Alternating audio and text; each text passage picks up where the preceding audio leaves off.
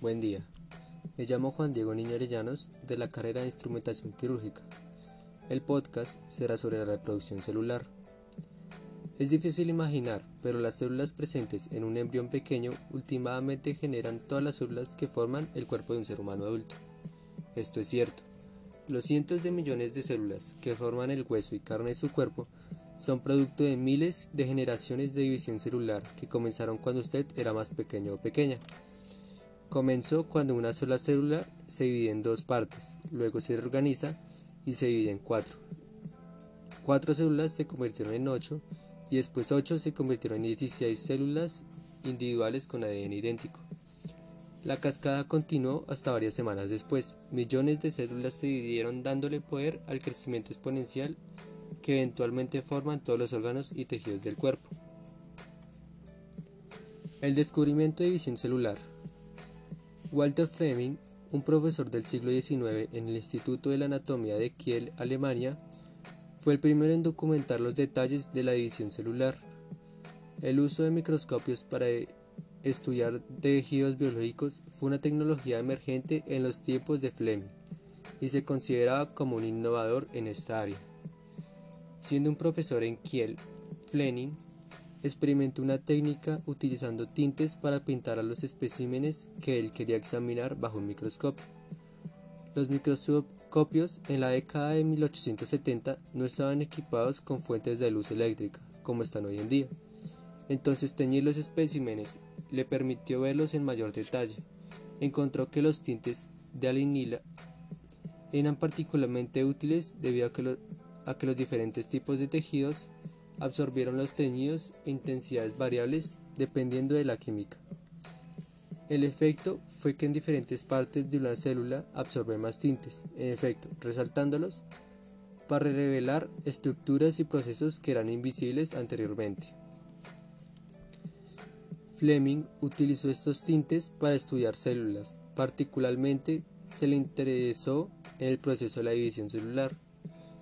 Comenzó una serie de observaciones bajo el microscopio utilizando muestras teñidas de tejido animal y encontró que en una masa particular de material encontró el núcleo de células no absorbían bien el tinte.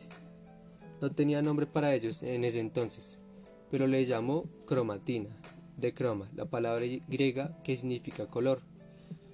Fleming hizo dibujos de lo que vio debajo del microscopio para ilustrar varias publicaciones que él produjo en sus investigaciones. Ciclos de la vida celular.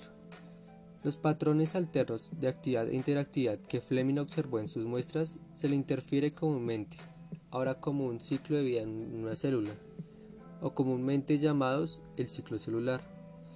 Diferentes tipos de células de animales, como hueso, piel, corazón o células de nervios tienen diferentes ciclos celulares. El ciclo de vida varía entre tipos de células, pero todas las células eucariotas pueden ser desintegradas en cuatro fases distintas. La fase G1, cuando la célula se crea en preparación a una desintegración eventual. La fase S, en donde el ADN dentro del núcleo realiza una copia completa de ella misma. La fase G2, cuando la célula revisa y duplica el ADN y corrige cualquier error que pueda haber ocurrido durante la duplicación. Y una fase M por mitosis, cuando el núcleo de células se divide en dos núcleos idénticos, inmediatamente seguidos por citocinesis. La duración y frecuencia de estas fases son diferentes para distintos tipos de células. A este punto, es necesario señalar que, mientras que todas las células vivientes son similares, la división celular en una de estas áreas en donde las células eucariotas, plantas, animales, hongos y protistas son muy diferentes en comparación a la bacteria y procariotas. Esto se debe a que la bacteria y otras células simples no tienen un núcleo.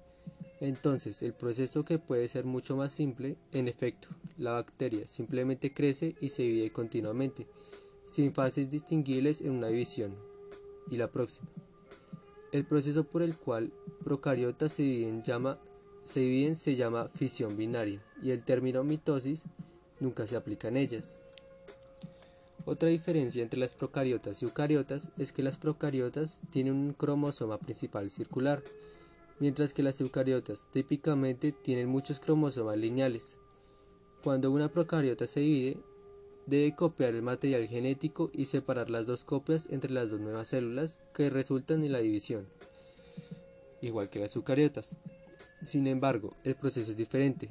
En procariotas, el cromosoma circular es físicamente adjunta a un cierto punto de la parte interior de la membrana del plasma celular, mientras que la célula copia el cromosoma en preparación de la división celular. Adjunta la nueva copia en un lugar separado. De esta manera, las dos copias del cromosoma son adjuntas separadas en sí mismas. Entonces, cuando la célula se divide en dos, la bacteria se asegura en ambas células de una copia del cromosomas. En las células eucariotas más complejas, la fase 1, S y G2, se le refiere colectivamente como interfase, ya que estas fases no se pueden distinguir solo viendo las células debajo de un microscopio. Inclusive, células que están creciendo y dividiéndose rápidamente en nuestro cuerpo pasan aproximadamente 78% de su vida en interfase. Durante la interfase, las células eucariotas crecen a doble del tamaño, sintetizan nuevas membranas de ADN y separadas para mitosis o citocinesis. Algunas células, como las células epidérmicas, entrarán la fase mitótica y se dividirá frecuentemente a lo largo de su vida para poder acomodar cambios en tamaño al crecer un organismo o al generar nuevas células para preparar tejidos dañados por enfermedades o lesiones. Otras células, como células musculares, células del sistema nervioso y glóbulos rojos, están en una fase permanente, GO, sin volver a entrar a la fase mitótica incluyendo las células que están ocupados reproduciéndose constantemente a lo largo de sus vidas. Pasan bien poco tiempo en la fase mitótica, la fase M, en comparación a otras fases de su ciclo de vida. En resumen, la mayoría de las células que forman organismos más complejos como animales, como los animales vertebrados, plantas con flores, se reproducen vía un proceso llamado división celular. En la división celular, las células hacen una copia de su ADN y después se separa en dos células idénticas, cada una con su propia copia de ADN envuelta dentro de un núcleo. El término mitosis se refiere específicamente al proceso en donde el núcleo de la célula madre se divide en dos núcleos idénticos.